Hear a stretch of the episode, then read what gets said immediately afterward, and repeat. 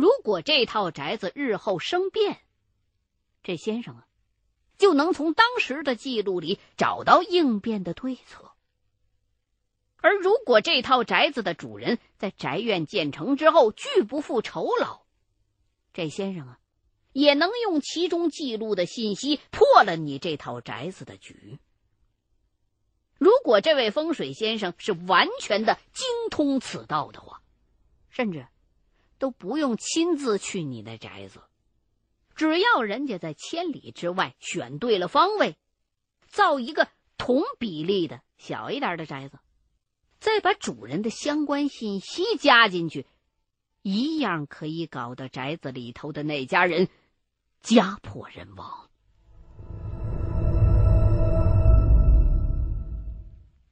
社会发展到现在，懂得风水之术的人，经过文革十年动乱的清扫，已经越来越少了。稍微学了点皮毛的人，就可以以此在社会上招摇撞骗。而真正的按照老一辈风水先生的传统延续至今的人，已经都快要绝种了。但是，这并不代表没有这样的人存在。其实，很多高人并不是我们想象当中那样隐居山野，或是半晌不吐一句话。他们也根据这个社会的发展在转型，本事还在是一码事儿。生活上其实和常人无异。秦一恒讲了这么一大堆，我听的实在是云里雾里的。不是他说的这些，跟我问的问题，一毛钱都挨不上边吧？可是看他的表情，又不像是在打岔的样子。我又琢磨了一下，才悟出点来。秦一恒的意思是不是被刘瘸子拿走的是一本纸布啊？听了我的这个疑问，秦一恒点了点头，但是却并没有再说话，而是掏出手机来，给我放了一段视频。这段视频应该是从某个视频网站上下载下来的，画质不是很好，但是也能看个大概。画面上是一个戴着眼镜的老头子，坐在讲台上正侃侃而谈。细听起来，讲的是风水理论。我看了就很不解，心说：难道？秦一恒是怕我不相信他刚刚说的那一套，特地拿出来这个视频做佐证。可是听了一阵子，这视频里边讲课的内容虽然跟秦一恒刚刚说的那些挨上点边儿，可实际上没什么直接的联系。我就用目光向秦一恒求解，他看我这样子是没有耐心看完。就直接把视频拖到了结束的地方，提醒我专心去看。现在，视频当中的那个老头应该是在说结束语，因为他说完这段之后，下头掌声雷动，视频也就到头了。我还是没搞明白秦一恒这是什么意思。就直接问他：“你给我看这个干什么呀？”秦一恒把视频的进度条又拖了回去一些，让我细心听。我干脆把耳朵贴了上去，仔细的分辨了一下。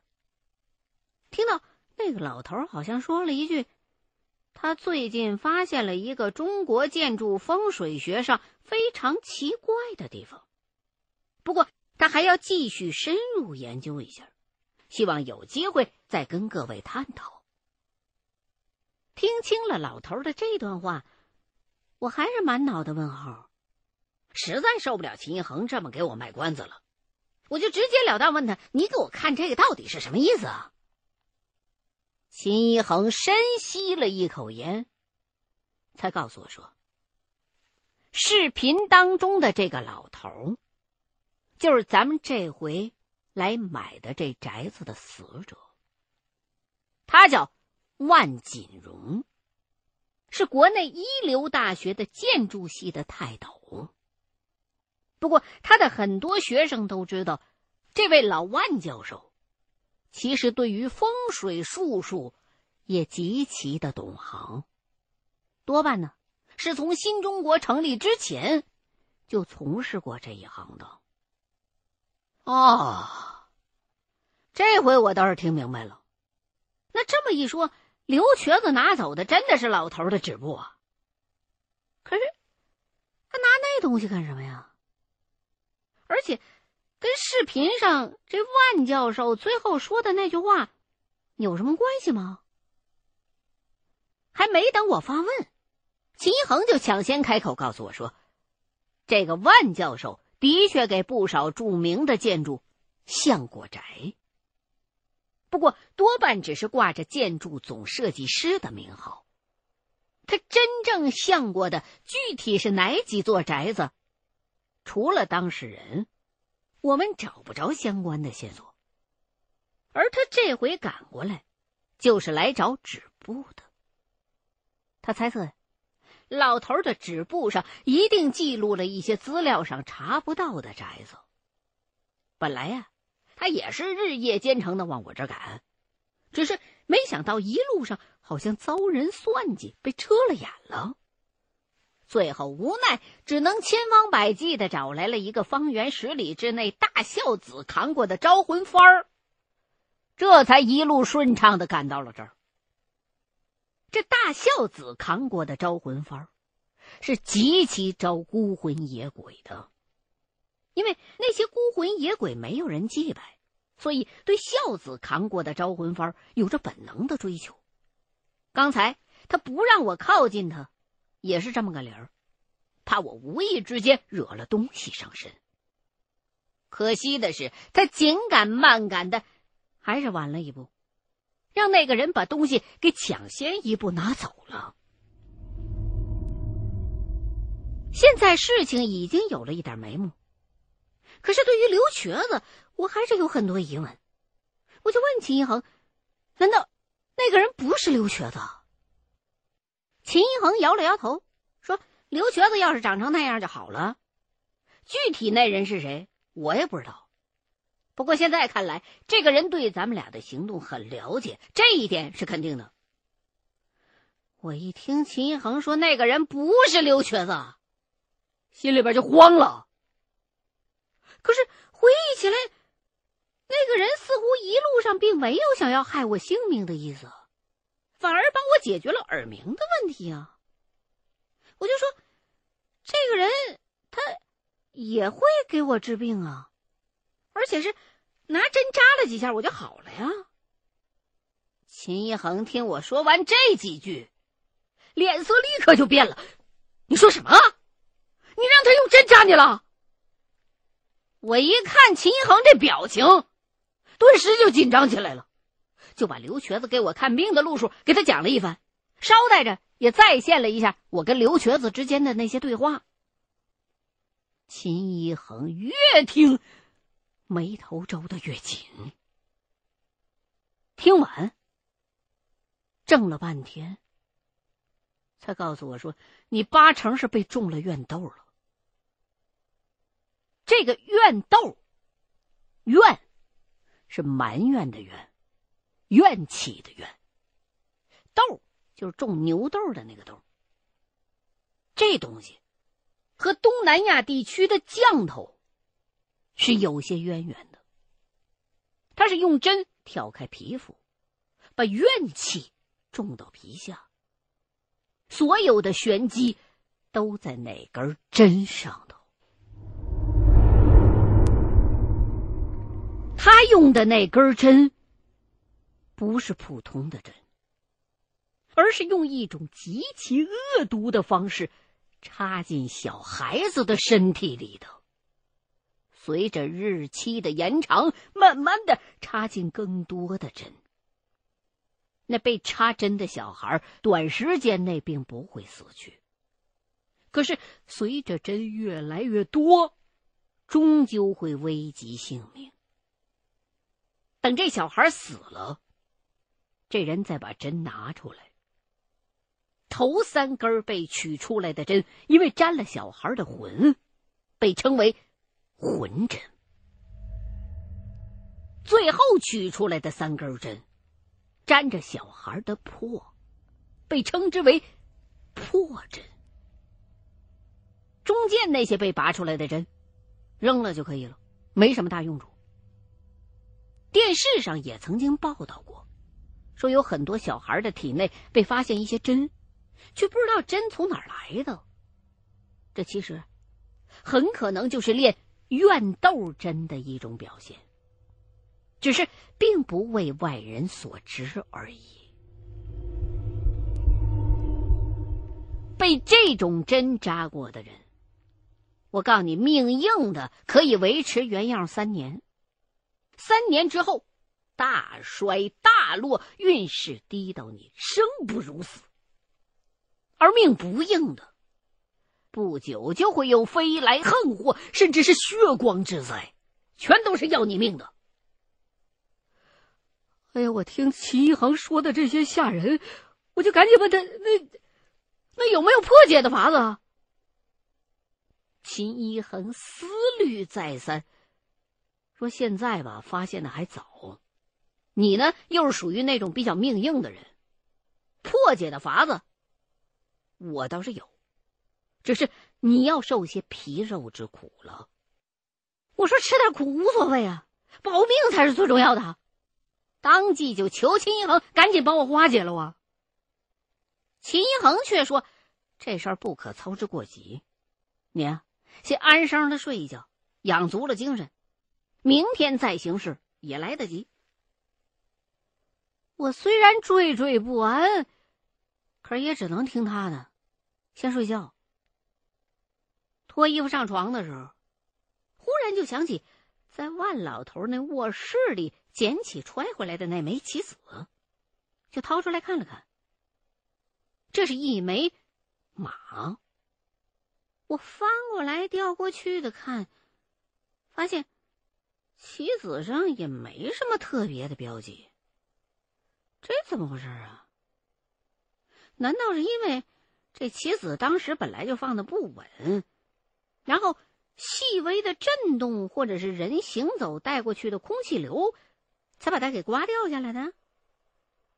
日常生活当中，我们也会遇见这样的情况。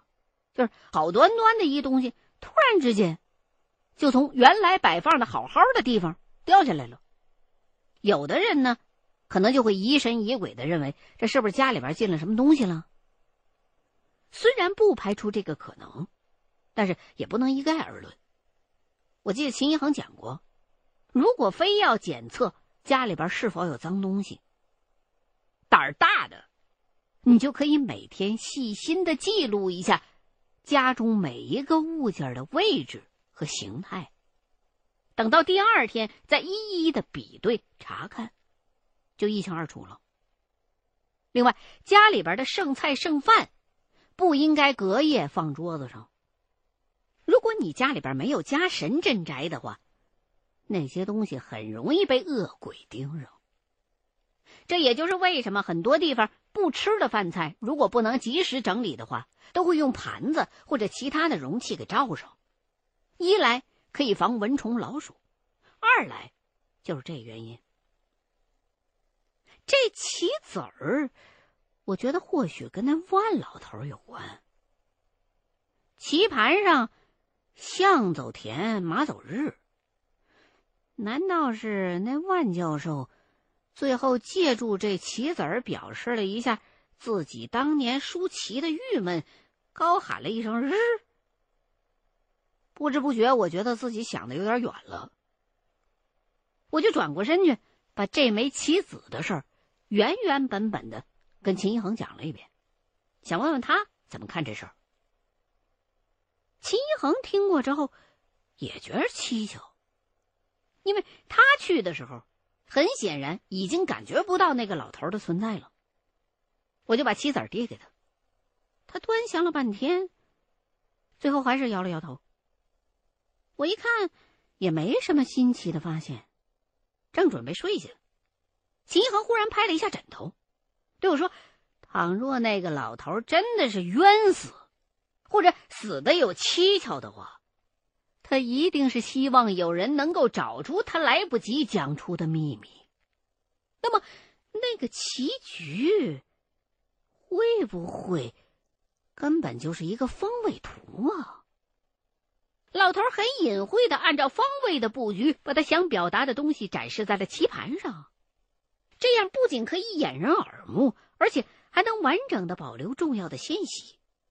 而这个棋子，就是他想告诉你这个方位图上最重要的一个地方。我一听秦一恒这么解释，心里边一下子就哇凉哇凉的，因为。这个棋局已经被那个所谓的刘瘸子给动过了呀！我之前虽然也曾经看过原来的棋局的样子，可是当时没留心，现在连大概都已经复原不了了。秦一恒听说棋局已经被动过了，也很失望。两个人一时之间都没了话，就干脆都睡下了。熄了灯。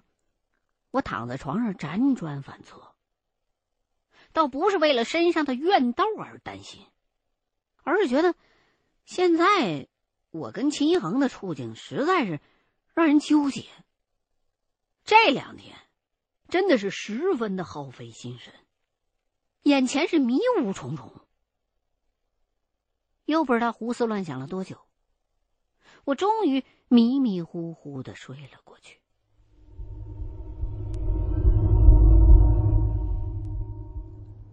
等我醒过来的时候，天已经大亮了。我回头一看，秦一恒那床是空的，不知道他去哪儿了。我呢也不着急找他，就躺在床上看电视。直到快中午的时候，他才回来，随手还拎着一只小麻雀。我挺纳闷的，这一大早的出去打鸟干什么呀？秦一恒就让我耐心等着。从包里边拿出一把瑞士军刀来，转身就去了洗手间。我的好奇心就被勾起来了，忍不住就下了床，也跟过去看。只见秦一恒在卫生间里头三下五除二就给这小麻雀开了膛了，然后把内脏一一的取出来，小心翼翼的放在黄纸上。这场面有点血腥，刚起床就看到这些，还真是让人有些不适应。接着，秦一恒又从兜里边掏出一把稻草来，用红绳扎出来一个小稻草人儿，把包在黄纸里的麻雀的内脏塞进了那个稻草人的肚子里，然后。在稻草人的脖子上，又拴了一根红线。把红线的另外一头，让我绑在自己的中指上。这一切全都做完，秦一恒才告诉我，说：“你今天一天就甭想到处跑去了，你就这么安心的在屋子里边待着，千万别把这根红线给弄断了啊！等到晚上的时候，咱们才能开始去怨斗。”哎呦，我只好把这草人小心的放在床头柜上，然后躺倒在床上，保持着一个类似于输液的姿势。虽然这个姿势并不辛苦，可是时间一长，胳膊还是有些发麻，尤其是在吃饭的时候，因为被绑的是右手的中指，所以用筷子也特别不方便。好在有秦一恒，还能搭把手帮帮我，倒也没有太大的影响。我还是吃饱了。就这样，一直挨到天黑。秦一恒看时辰差不多了，就把房间的灯给关了，让我站起身来，上那月光照不到的地方待着去，再把我手上的那草人儿。放在了月光的底下。然后掏出来一张黄纸，在纸上写上我的名字，又让我扎破手指，滴了几滴血在上头，接着就把那张写有我名字的黄纸给烧成了灰。